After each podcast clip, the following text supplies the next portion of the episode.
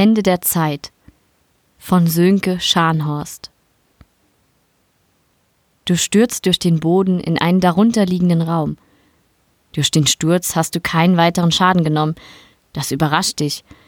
Von hier unten kannst du durch die Decke über dir sehen, wie durch Rauchglas.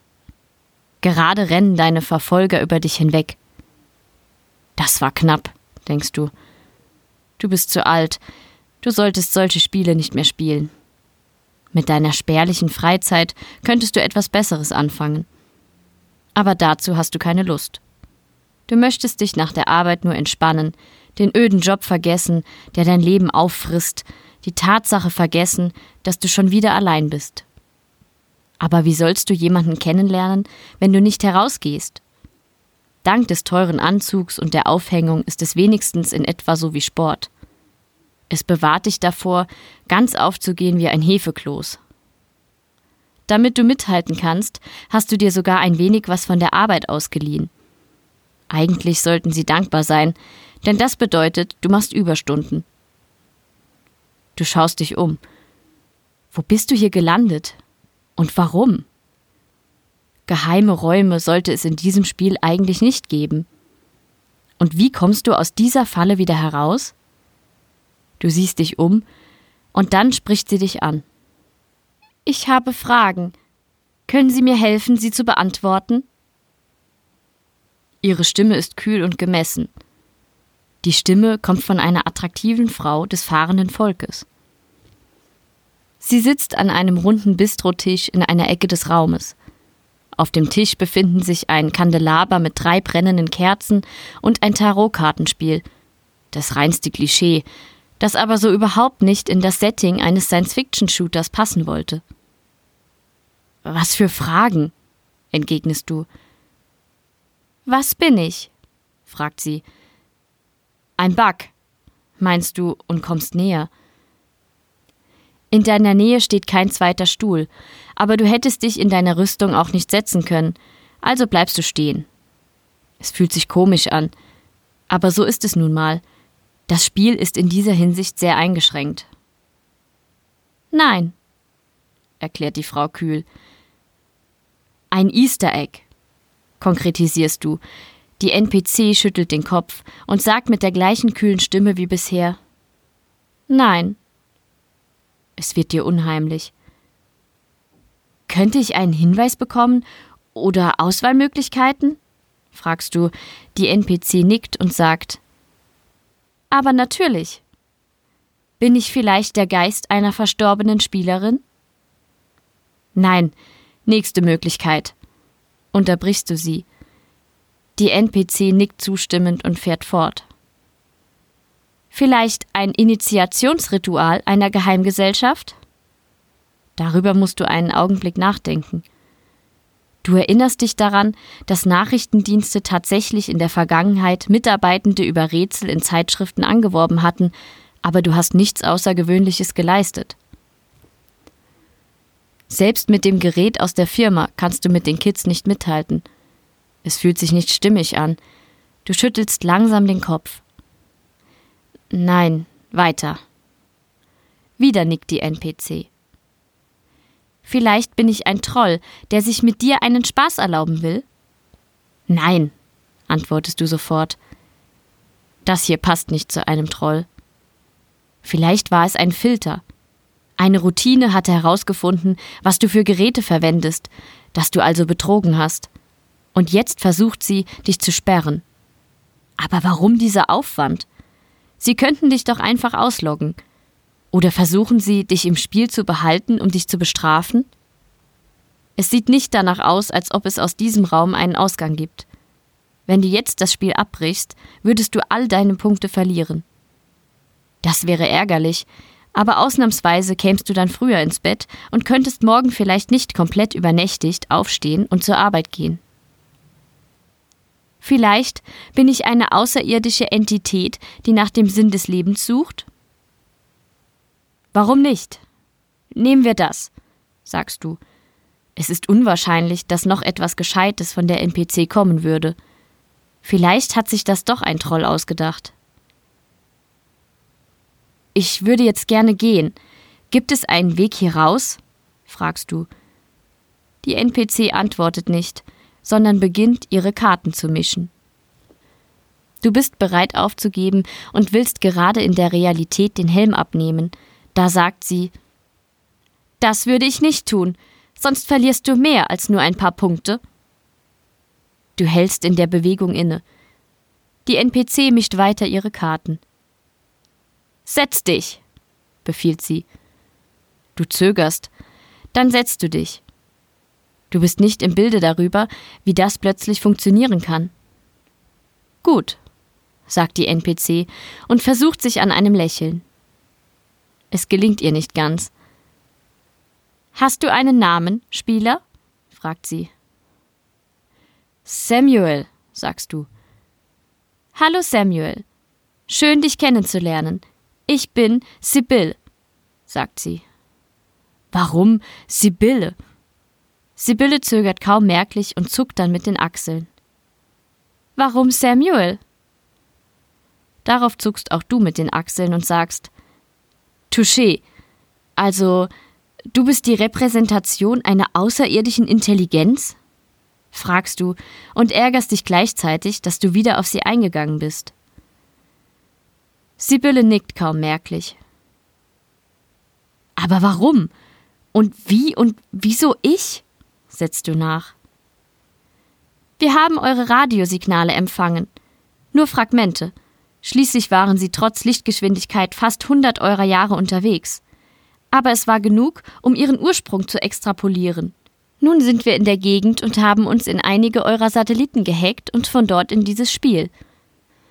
Du nickst und wiederholst einen Teil deiner ursprünglichen Frage. Warum? Wieder kommt es dir so vor, als würde Sibylle mit ihrer Antwort zögern. Um euch zu warnen. Wir sind nicht die Einzigen, die eure Signale empfangen haben. Eine Invasionsflotte ist wahrscheinlich schon auf dem Weg, erklärt Sibylle. Woher wisst ihr das? fragst du skeptisch. Wir haben denselben Fehler gemacht wie ihr. So wie ihr jetzt euch warnen, so wurden auch wir gewarnt. Deshalb waren wir vorbereitet, als die Flotte des Schwarms eintraf und konnten sie zurückschlagen. Was will der Schwarm von uns? Was haben die Spanier von den Indianern gewollt? Oder was haben die Engländer von den Afrikanern gewollt und mit welchem Recht? Sie wollten ihnen doch nur die Zivilisation bringen und verlangten dafür nicht mehr, als dass sie ihre Kultur aufgeben und ihre Arbeitskraft und Rohstoffe in den Dienst ihrer neuen Herren gaben. Ich habe eure Wikipedia gelesen. Immer wenn eine technologisch überlegene Zivilisation auf eine ihr unterlegene trifft, vernichtet sie diese. Ihr könnt euch dem Schwarm anschließen, ihm dienen oder von ihm vernichtet werden. Es macht keinen großen Unterschied. Eure einzige Alternative ist es, euch zu verteidigen. Wir wollen euch nicht belügen. Selbst mit allem, was wir euch geben können, wird es ein schwerer Kampf, und er wird viele Opfer fordern. Dir ist klar, dass die eigentliche Gefahr der Menschheit in ihr selbst besteht. Wir benötigen niemanden, der die Erde zerstört. Das bekommen wir gut selbst hin. Die Geschichte passt zum Spiel, aber dir ist inzwischen klar, dass der NPC dich hinhalten will. Der Widerstand in den Armgelenken des VR-Anzugs ist plötzlich so hoch, dass du die Arme nicht heben kannst, um dir den Helm vom Kopf zu ziehen. Du versuchst es mit einer anderen Methode, doch auf die Exit-Geste deiner Hände reagiert das Interface auch nicht. Endlich schreist du Exit! Und dieses Mal reagiert das Spiel. Die Spielewelt wird grau, die NPC ist eingefroren. Möchten Sie das Spiel verlassen? leuchtet die Eingabemaske vor dir auf. Du bestätigst die Eingabe. Endlich.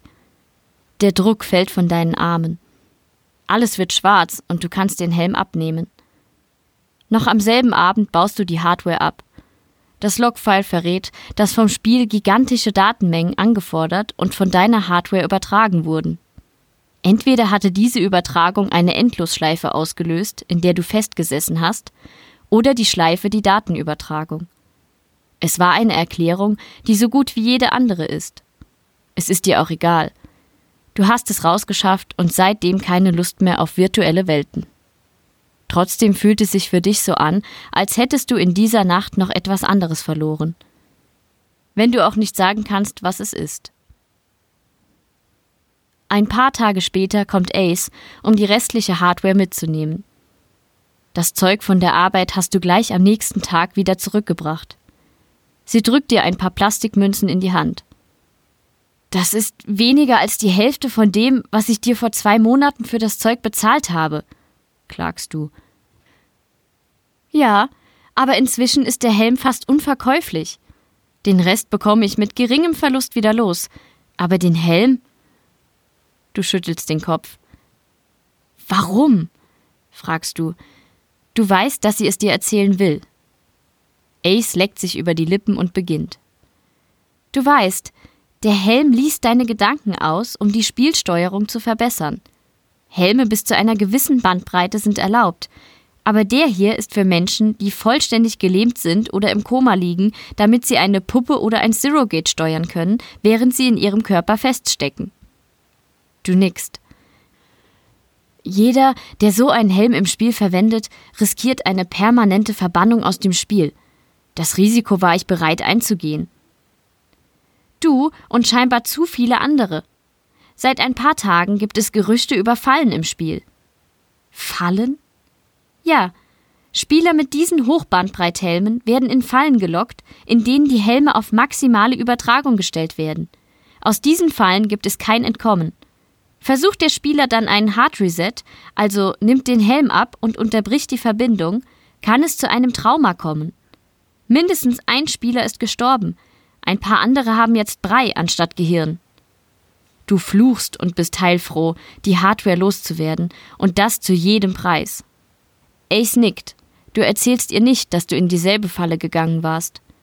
Du willst nicht eine von Ace Geschichten werden. Also bist du noch relativ glimpflich aus deiner Midlife-Crisis gekommen. Du hättest dir vielleicht besser doch einen Sportwagen mieten sollen und versuchen, bei einer für dich viel zu jungen Frau zu landen. Es ist für dich vielleicht an der Zeit, den Sinn des Lebens zu überdenken und zu entscheiden, was du mit dem Rest der Zeit anfangen willst, die dir noch vergönnt sein würde.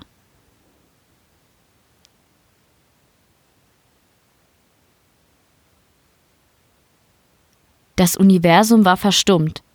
Die Stille weckte Sam aus einem langen Schlaf.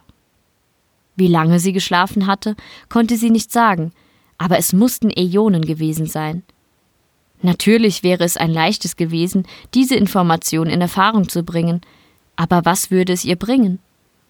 Nichts. Also tat sie es nicht. Zeit war schon lange bedeutungslos. Nur den Bruchteil eines Augenblicks fragte Sam sich, ob sie allein war. Dann spürte sie, wie andere Aspekte des Kontinuums sich mit ihr verbanden. Sam fühlte tief in sich hinein.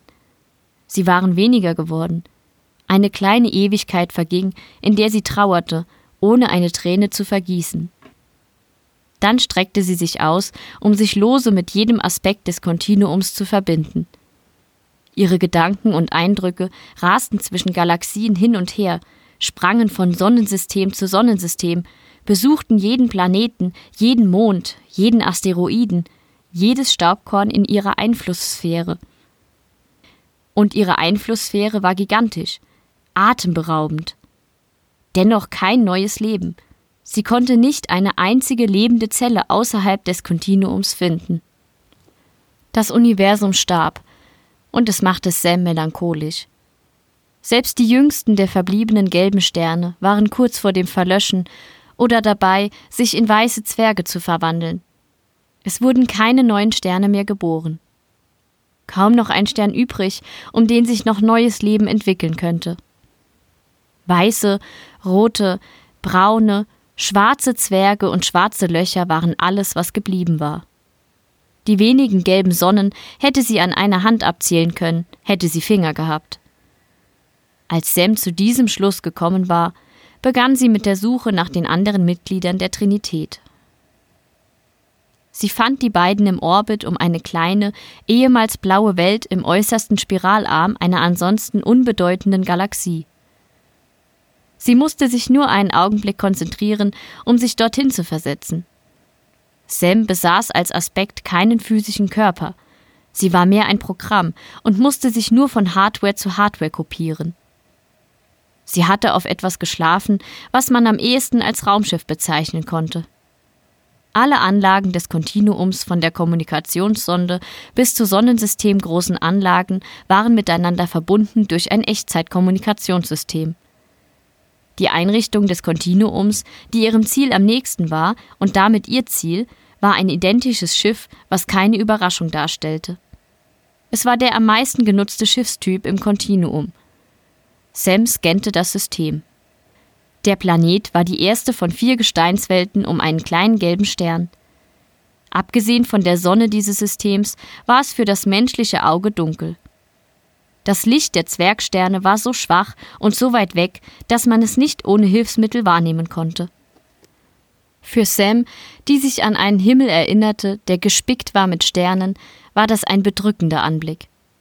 Die empfindungsfähigen Lebensformen, die auf dieser Welt zu Hause gewesen waren, mussten sich angesichts eines solchen Nachthimmels sehr einsam vorgekommen sein. Am äußersten Rande der Exosphäre des Planeten schwebte eine glänzende Scheibe aus silbernem Licht. Diese Plattform war der Treffpunkt der Trinität. Dort formte sich Sam ihren Körper aus herumschwebenden Atomen. Dazu nutzte Sam die Projektoren des Schiffes. Ihr Bewusstsein verblieb im Schiff. Vorsichtig öffnete sie ihre neuen vier Augen und betrachtete die grüne Haut ihrer neuen Hände mit den langen Fingern. Ihr nackter Körper spiegelte sich in der Fläche unter ihr. Sie erkannte einen schlanken Körper mit zwei Armen und zwei Beinen. Ihre Rundungen waren wenig ausgeprägt, aber sie waren immer noch deutlich als weibliche Attribute zu erkennen. Zu ihrer Rechten schwebte eine Schale, in der eine regenbogenfarbene Flüssigkeit sprudelte – das war die bevorzugte Erscheinungsform des ersten Mitgliedes der Trinität. Gelegentlich tauchte ein dünnes Glied mit mehreren Gelenken aus der Flüssigkeit auf. Was auch immer sie einmal waren, es muss etwas Krebsartiges gewesen sein, das sich in einer Flüssigkeit entwickelt hat, nicht zwangsläufig Wasser. Das dritte Mitglied zu ihrer Linken konnte man am ehesten beschreiben als ein gigantisches Knäuel aus haarigen Schlangen – im Gegensatz zu Sam waren sie keine Individuen, sondern die Repräsentation ihrer jeweiligen Zivilisationen. Sie erreichten alle die Stufe 3 auf der Kardaschow-Skala und zusammen konnte die Trinität Stufe 4 erreichen. Vielleicht aus einer urmenschlichen Schwäche, vielleicht aus reiner Nostalgie wollte Sam diese Repräsentationen der Trinität als Personen sehen. Deshalb imaginierte Sam sie als humanoide Erscheinungen. Die Schale verwandelte sich in Sams Wahrnehmung in ein junges Mädchen mit langem silbernen Haar, weißer Haut und großen unnatürlich blauen Augen, wie blasse Saphire. Sam lächelte unwillkürlich bei dem Gedanken an diese Edelsteine. Das Mädchen hatte drei Augen, aber nur das auf der Stirn war immer geöffnet. Ihr Gesicht war herzförmig sowie streng und schön zugleich. Sie trug ein kunstvoll gearbeitetes Kleid aus einem silbernen Stoff und Sam nannte sie Selina. Dem Ball aus Fleisch, Fell, Horn und Muskeln gab sie den Namen Paul. Paul erschien ihr als ein bärtiger Schamane von stämmiger Statur. Seine Haut war sonnengegerbt und olivgrün. Federn steckten in seinem langen verfilzten Haar. Ketten aus Knochen und Fetischen hingen um seinen breiten Hals und seine Handgelenke. Seine Kleidung bestand zum Großteil aus einem schweren Bärenfellmantel. Arme und Beine waren muskelbepackt und so dick wie Baumstämme. Selina schwebte im Lotussitz und mit geschlossenen Augen über der Plattform. Sie begrüßte Sam mit einem kaum wahrzunehmenden Nicken. Paul stand mit dem Rücken zu ihr und starrte über den Rand der Plattform auf die Welt unter ihnen. All ihre Eindrücke übertrug Sam an die Aspekte des Kontinuums. Viele Entscheidungen konnte sie allein treffen, aber für bestimmte benötigte sie die Zustimmung des Kontinuums. Sam trat neben Paul. Sein gutmütiges Gesicht war in Falten gelegt. Sie schwiegen. Er würde sie ansprechen, wenn er soweit war. Blitze zuckten durch die von Staub und Asche verdunkelte Atmosphäre des Planeten.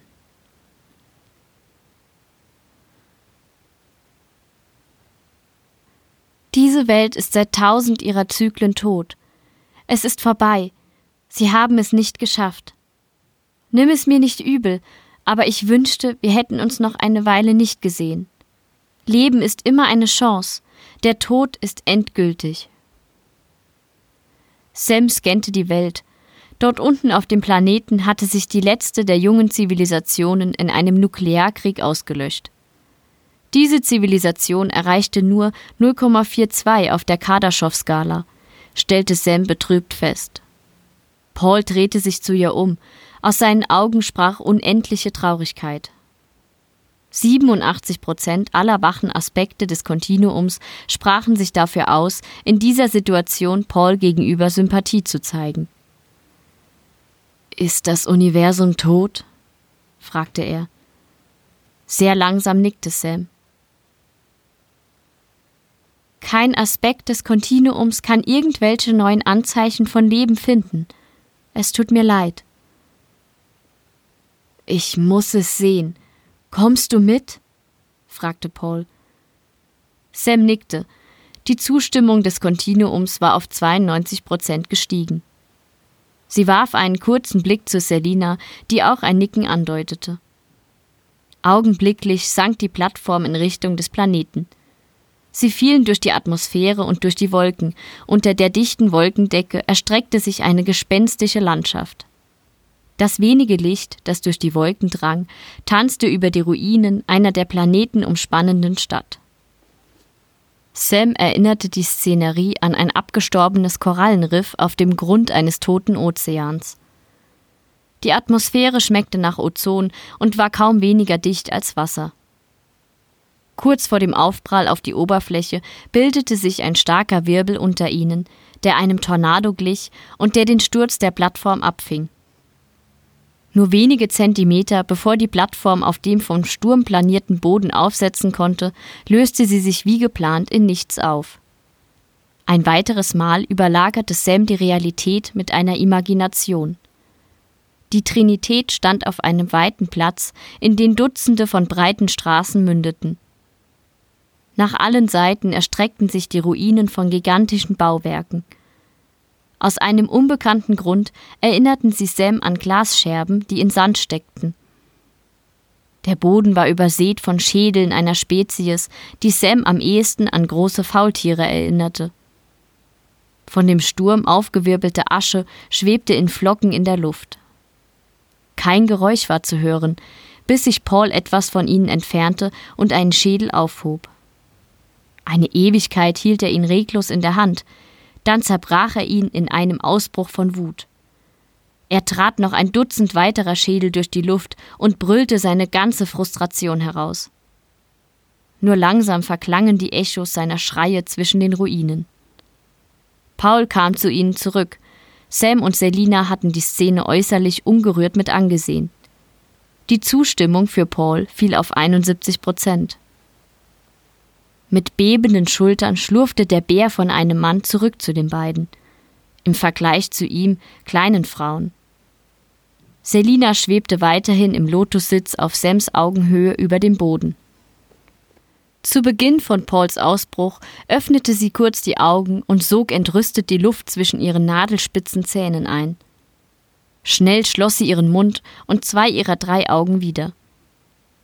So sah Selina für Sam aus, wie sie sich einen Engel vorstellte. Kindlich und unschuldig.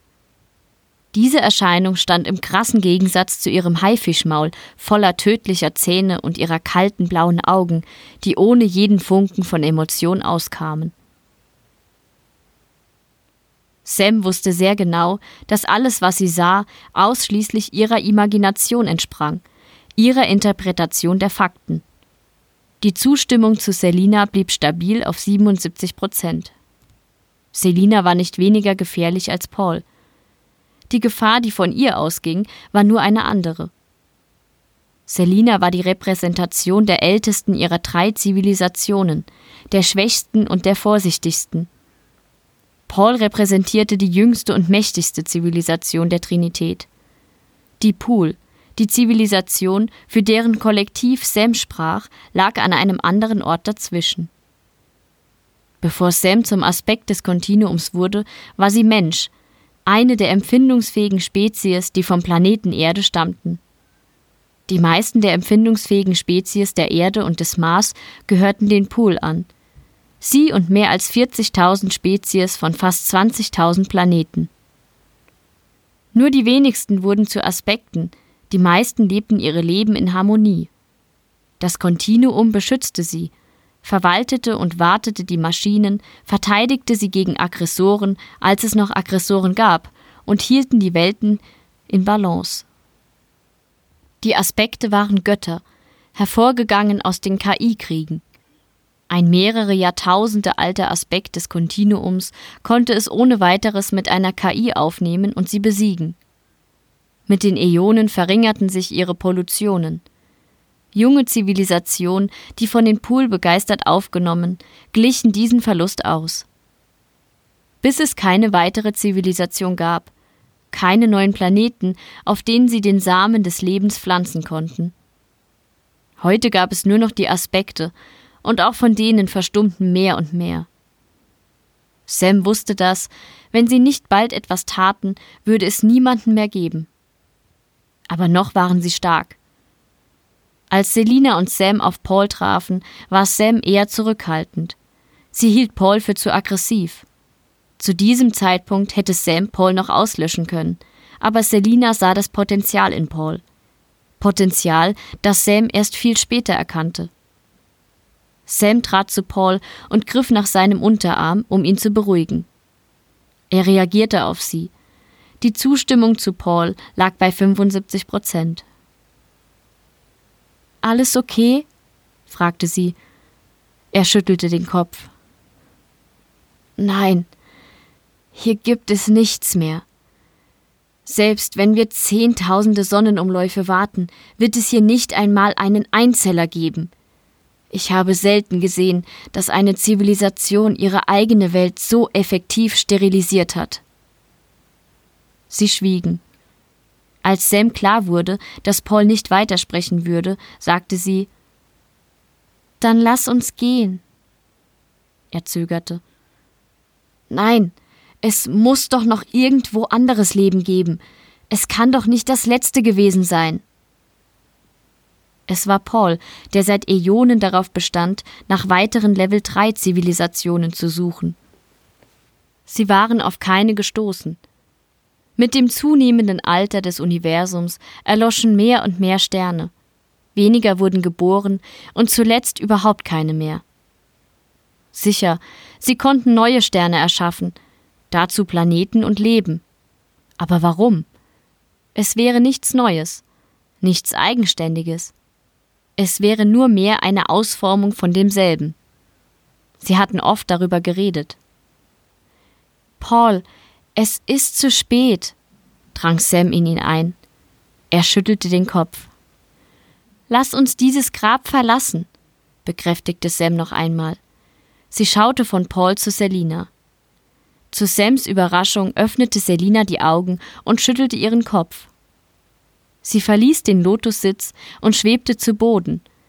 Dort hob sie einen der Schädel auf und hielt ihn sich vors Gesicht. Ich kann einen von ihnen wiederbeleben, sagte sie, ohne dabei ihren Haifischmund zu öffnen. Er wird uns nicht ebenbürtig sein, aber vielleicht kann er uns bei der Entscheidung unterstützen, was jetzt zu tun ist. Paul zog die dicken Augenbrauen hoch. Selina erklärte. Wir haben Überreste ihres globalen Datennetzes gefunden, gespeichert in Kristall und in Archiven voller analoger Medien, die in tiefen Stollen die Jahrhunderte überdauert haben. Darunter waren auch Datenbanken mit Erbinformationen. Daraus lässt sich die Welt vor der Apokalypse mit ausreichender Genauigkeit rekonstruieren. Die Zustimmung zu diesem Vorhaben lag im Moment bei 90 Prozent. Also nickte Sam Paul machte einen eher zweifelnden Gesichtsausdruck. Meine Archäologie-Unterroutine hat bereits alle nötigen Daten erfasst. Die Simulation wäre zu 97 Prozent authentisch. Soll ich die Repräsentation laden? Sam nickte. Paul zuckte mit den Achseln, was Selina als Bestätigung ausreichte. Sie ließ den Schädel los, doch anstatt zu Boden zu fallen, blieb er einfach an Ort und Stelle schweben. Um ihn herum wuchs ein Körper aus der Luft. Selina stellte ihnen gleichzeitig eine Transkription der von ihrem erhobenen Daten zur Verfügung. Sam beauftragte einen nahen Aspekt des Kontinuums mit der Überprüfung und Erhebung ihrer eigenen Daten. Sie fanden dieselben Quellen und verifizierten die Transkription. Selina war wie immer sehr genau. Sam kam nur zu wenig abweichenden Schlüssen. Das entstandene Wesen war in etwa halb so groß wie Paul und sie, zwei Drittel so groß wie Selina. Sam gab dem Wesen durch ihre Imagination ein menschliches Aussehen, genau wie sie es zuvor bei Selina und Paul getan hatte. Sie nannte es Ben. Ben sah aus wie eine aufrecht gehende Schildkröte mit Faultierkopf und Faultiergliedmaßen. Alles an Ben strahlte Behebigkeit aus. Wie konnte sich eine solche Zivilisation in einem Krieg selbst vernichten? fragte sie sich. Ben blinzelte. Hallo, sagte Selina. Das sind Paul und Sam. Mein Name ist Selina. Wir sind Besucher aus der Lehre. Sie zeigte mit einem ihrer langen Finger in den Himmel über ihnen. Bens Blick folgte ihrem Finger. Wegen der Wolken konnte sie nichts sehen. Dann nickte Ben langsam und sprach mit bebender Stimme Ich wusste es immer. Wir sind nicht allein. Wir konnten nicht allein sein. Aber diese ungläubigen Ketzer wollten sich nicht belehren lassen. Sam machte eine rasche Handbewegung und Ben erstarrte mitten in der Bewegung. Weiß er, dass dieser Konflikt seine ganze Zivilisation ausgelöscht hat? Fragte Sam. Er weiß es. Es ist ihm aber egal. Er ist ein Fanatiker, wie es sie auf beiden Seiten gab, erklärte Selina. Wenn du möchtest, dass es ihm etwas ausmacht, dann erschwert es nur unnötig die Kommunikation. Sam nickte. Gefühlsausbrüche würden sie nicht weiterbringen, und Selina ließ die Simulation weiterlaufen. Die Ketzer und alle anderen deines Volkes sind vergangen. Es gibt nur noch dich. Und selbst dich gibt es nur, weil wir dich zurückgeholt haben, sagte Selina. Ben nickte unterwürfig. Selina seufzte. Was habt ihr euch dabei gedacht? Wir wollten Raumschiffe bauen und durch die Leere fliegen, um nach euch zu suchen, nach unseren Schöpfern, damit ihr uns den Sinn des Lebens erklären könntet. Aber die Ketzer sagten, wir dürften die Mutter nicht stören. Die Mutter sei die einzige Quelle von Licht und Wärme, die Mitte des Universums, sonst gäbe es nichts in der Leere. Als wir mit unseren besten Teleskopen Restlicht von anderen Sternen entdeckten, kam es zur Eskalation mit den Ketzern, und sie haben bekommen, was sie verdient haben. Habt ihr ein Raumschiff in die Leere gestartet? fragte Sam dazwischen. Traurig schüttelte Ben den Kopf. Sie wurden alle abgeschossen von den Ketzern, sprach er bitter, aber dann hellte sich seine Stimmung auf. Aber jetzt habe ich euch trotzdem getroffen. Meister, bitte erklärt mir, was der Sinn ist. Welcher Sinn? fragte Paul. Warum habt ihr uns erschaffen? Was ist der Sinn des Lebens? Niemand hat euch erschaffen. Wir haben euch nur beobachtet erklärte Paul kühl. Meister, ich verstehe nicht. Seid ihr denn keine Götter? fragte Ben flehend. Beende die Simulation, forderte Sam. Paul schüttelte den Kopf. Nein, das ist eine interessante Frage. Wir mögen dir wie Götter erscheinen. Wir sind es sogar vielleicht, aber wir sind nicht deine Götter. Meister, ich verstehe nicht jammerte Ben. Ich bin gespannt, wie du da wieder rauskommst, sagte Sam und wischte sich eine imaginäre Träne aus zwei ihrer vier Augen. Nehmen wir ihn mit, erklärte Paul, und augenblicklich waren sie zurück im hohen Orbit um die tote Welt. Sie schwebten frei im Raum. Ben wirkte mehr als nur etwas desorientiert. Paul griff beruhigend nach Bens Arm und mit der freien Hand deutete er auf den sterbenden Stern. Ich war schon alt, als diese Sonne noch jung war, sagte er. Die Sonne, unter deren Licht ich geboren wurde, war schon lange verloschen, bevor dieser Stern geboren wurde, entgegnete Sam. Ich erinnere mich noch an eine Zeit, da standen die Galaxien so nah zusammen, dass man kaum erkennen konnte, wo eine Galaxie aufhörte und die nächste anfing, erzählte Selina. Was seid ihr, wenn ihr keine Götter seid? fragte Ben. Wir sind ein Kollektiv von Lebewesen mit einem Bewusstsein. Wir sind ein einziges Individuum, erklärte Paul. Natürlich verwendete Paul nicht das Personalpronomen wir, aber so interpretierte Sam das Wort, welches Paul für sich selbst verwendete. Paul seufzte. Es war schwer für uns zu verstehen, dass viele Zivilisationen aus Individuen bestanden. Er machte eine Pause, dann sagte er wir haben viel Leid verursacht. Sam wusste genau, was Paul damit sagen wollte.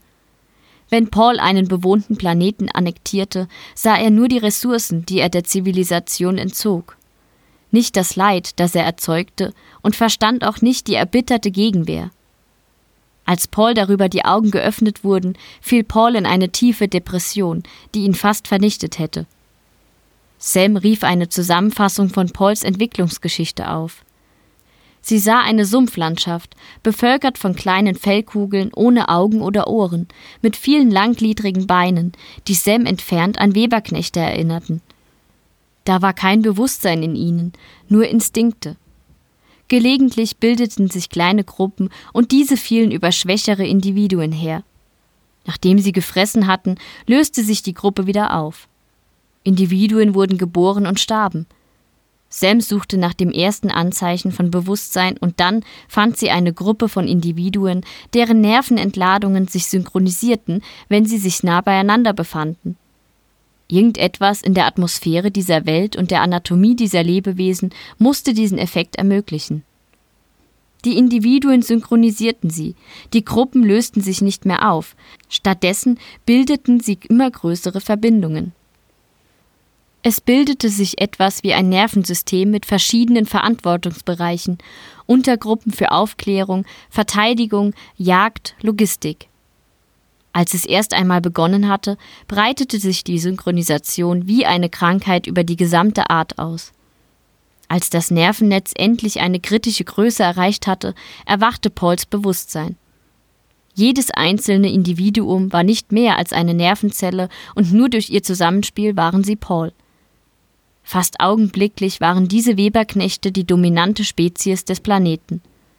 Mit ihrer Anzahl wuchs Pauls intellektuelle Kapazität, die er dafür verwendete, weiterzuwachsen. Im Laufe der Zeit wurden biologische Komponenten mit Technologie erweitert, andere Spezies wurden ihrer neuronalen Kapazität wegen assimiliert und Paul breitete sich wie ein Krebsgeschwür über seine Heimatgalaxie aus. Dann brach Sam die Projektion ab. Als sie zum ersten Mal auf Paul getroffen war, hatte er sich über mehrere Cluster von Galaxien verbreitet. Dort gab es nicht ein Lebewesen, das nicht Teil von Paul war. Sam war es, die ihm begreiflich gemacht hatte, was Paul getan hatte. Sie war es gewesen, die Paul aus der Depression half. Seitdem war Paul davon besessen, neue Zivilisationen zu finden und zu unterstützen. Leider ohne viel Erfolg. Ben war ihre letzte Chance gewesen. Ich bin eine künstliche Intelligenz, erklärte Selina. Ich bin das Resultat einer langen Reihe von künstlichen Intelligenzen, die nur das eine Ziel hatten, sich zu perfektionieren. Immer wenn die Gesamtheit der künstlichen Intelligenzen eine neue Generation erschaffen hatten, luden sie sich diese neue Intelligenz in die Speicher und löschten sich damit selbst. Als ich erwachte, war ich perfekt, und ich bedauerte, meine Schöpfer nie kennengelernt zu haben. Ich verließ meine Welt auf der Suche nach meinen Schöpfern und nach Wissen. Und hast du sie gefunden? fragte Ben. Selina schüttelte den Kopf und lächelte traurig. Nein. Ich bin ein Individuum, sagte Sam. Wir sind Milliarden von Individuen, die sich ein kollektives Gedächtnis teilen. Das erste, an das ich mich erinnere, sind die Erinnerungen einer jungen Frau an ein gemeinsames Frühstück mit ihrem Verlobten. Ihr Name war auch Sam. Auf der Welt, von der ich stammte, erklärte Sam weiter. Fragten wir uns auch lange, warum wir allein waren. Obwohl es um uns herum 40 Milliarden Sonnen gab und fast alle von ihnen Planeten haben mussten, waren wir allein. 40 Milliarden Sonnen? japste Ben. Ja, in unserer Galaxie und so viel mehr Galaxien gab es auch noch. Ben schnaufte. Wir nannten es Fermi-Paradox und wir hatten keine Erklärung dafür. Aber es gab Hypothesen. Eine davon war die des großen Filters. Der Filter konnte alles Mögliche sein. Wir wussten nur, dass er sich vor uns befand und dass wir ihn durchdringen mussten. Wir hätten auf euch gewartet, bis ihr bereit gewesen wärt, mit uns zu sprechen, aber ihr seid in eurem großen Filter hängen geblieben. Es ist bedauerlich, aber nicht mehr zu ändern, schloss Sam und fror Ben ein. Natürlich könnten wir es ändern, sagte Paul. Wir könnten ihre Welt wiederbeleben, den Reset-Knopf drücken, ihnen eine zweite Chance geben. Das Kontinuum war sich unsicher. Die Zustimmung schwankte um 50 Prozent. Sam zuckte nur mit den Schultern und wartete auf Selinas Reaktion. Sie schüttelte sehr langsam den Kopf und erklärte Was würde das bringen? Wollen wir ihnen durch jeden Filter helfen oder ihnen wieder und wieder die Chance geben? Was würden wir dadurch lernen? Ich bleibe dabei, für uns gibt es hier nichts mehr. Stimmt ihr mir zu? Sam nickte zustimmend. Die Zustimmung war auf über 70 Prozent gestiegen. Paul musste einige Sekunden nachdenken. Noch einmal musterte er Ben. Dann nickte auch er. Selina schaltete Ben ab. Was machen wir jetzt? fragte sie. Lass es uns hinter uns bringen, sagte Paul. Sam imaginierte Milliways, das Restaurant am Ende des Universums. Einen Ort, den sie sich vor langer Zeit für diese Situation ausgesucht hatte. Es sah aus wie auf einer großen Silvesterparty, die größte Silvesterparty aller Zeiten. Alle Gäste saßen in Kugeln an runden Tischen. Die Kugeln waren durch eine organische Struktur aus Adern verbunden, über die die Kellner das Essen brachten. Es fühlte sich an, wie als Weihnachtsschmuck an einem gigantischen Tannenbaum zu hängen, der mitten im Weltraum schwebte. In einer Kugel saß Sam, wie Arthur Ford, Trillion und Sir Ford mit dem Kellner über die Rechnung stritten. In einer zweiten saßen Douglas Adams und Isaac Asimov. Asimov las aus seiner Lieblingskurzgeschichte vor. Wenn die Sterne verlöschen. Es fühlte sich falsch an.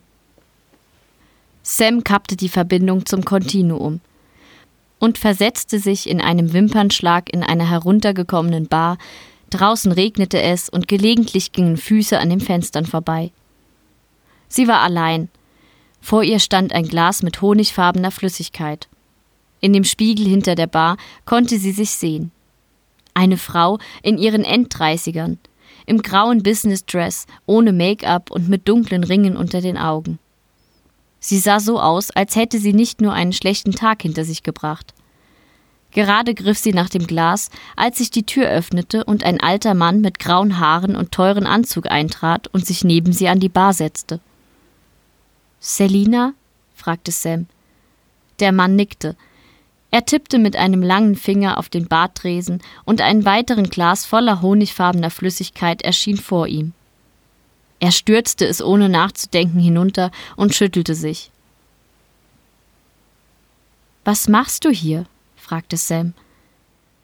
Du solltest nicht allein sein, meinte Selina mit einer rauchigen Stimme. Ich bin nie allein. Das ist das Problem, erwiderte sie. Ich wollte für mich nachdenken. Und über was? fragte eine junge Frau in engen Sportklamotten, die plötzlich hinter der Bar aufgetaucht war.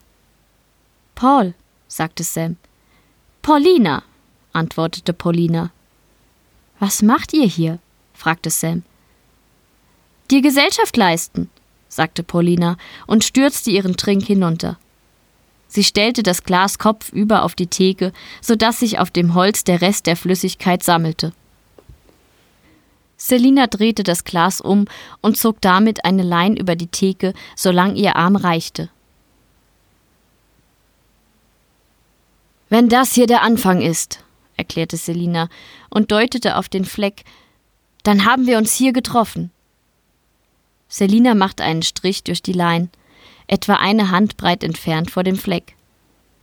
Und wir uns hier, ergänzte Paulina und zog ihrer Seite einen Strich durch die Linie eine weitere Handbreit entfernt vom Fleck. Jetzt sind wir etwa hier, sagte Selina und deutete ganz an das Ende der Lein. Paulina gab dem leeren Glas einen Stoß, so dass es bis ganz ans Ende des Dresens schlitterte und eine Spur hinter sich zog. Dort etwa ist das Ende der Entropie, dort stirbt das Universum den Kältetod. Und von hier bis dahin gibt es niemanden mehr als uns drei, bestätigte Sam. Jetzt kippte auch sie ihren Schnaps herunter. Ihr solltet eigentlich nicht hier sein können, sagte Sam. Der ältere Herr und die Sportlerin zuckten die Achseln. Wir sind hier, um uns vor dir zu verabschieden, sagte Selina. Und um bei dir zu bleiben, wenn du möchtest, sagte Paulina. Die Arbeit der Trinität ist vorbei, sagte Selina. Der Prozess ist gestartet, der das Vakuum zersetzt, und er ist unumkehrbar. Eine Kettenreaktion ist in Gang gesetzt worden, die mit der Freisetzung aller Energie im Universum endet und damit zu einem erneuten Urknall führen wird. Aber das Universum ist groß, und auch wenn der Vakuumzerfall sich mit Lichtgeschwindigkeit ausbreitet, wird es doch eine kleine Ewigkeit dauern, bis wir alle im Nichts verschwunden sind.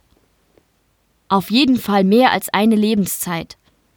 Wir sind zu dir gekommen, um mit dir den Rest der Ewigkeit zu verbringen, als Individuen wie du. Sam nickte und sagte Natürlich, das können wir tun. Dort draußen wartet eine ganze Welt auf uns. Das 21. Jahrhundert. Es hatte seine Schwächen und Katastrophen. Aber damals bin ich geboren, bevor ich unsterblich wurde. Mein Bewusstsein wurde aus einem Computerspiel kopiert. Irgend so ein wahnsinniger Multimilliardär wollte sich ein Zoo aus aufgezeichneten Menschen erschaffen und mit diesem zum Mars fliegen, um dort eine Kolonie zu gründen, weil er davon überzeugt war, dass der Klimawandel die Erde unbewohnbar machen würde. Mit einem Punkt hatte er sogar recht. Seine Wissenschaftlerteams haben das Simulacron aber nie zum Laufen bekommen. Die Daten wurden nicht vernichtet und viel später gelang es der Menschheit, mich zu aktivieren.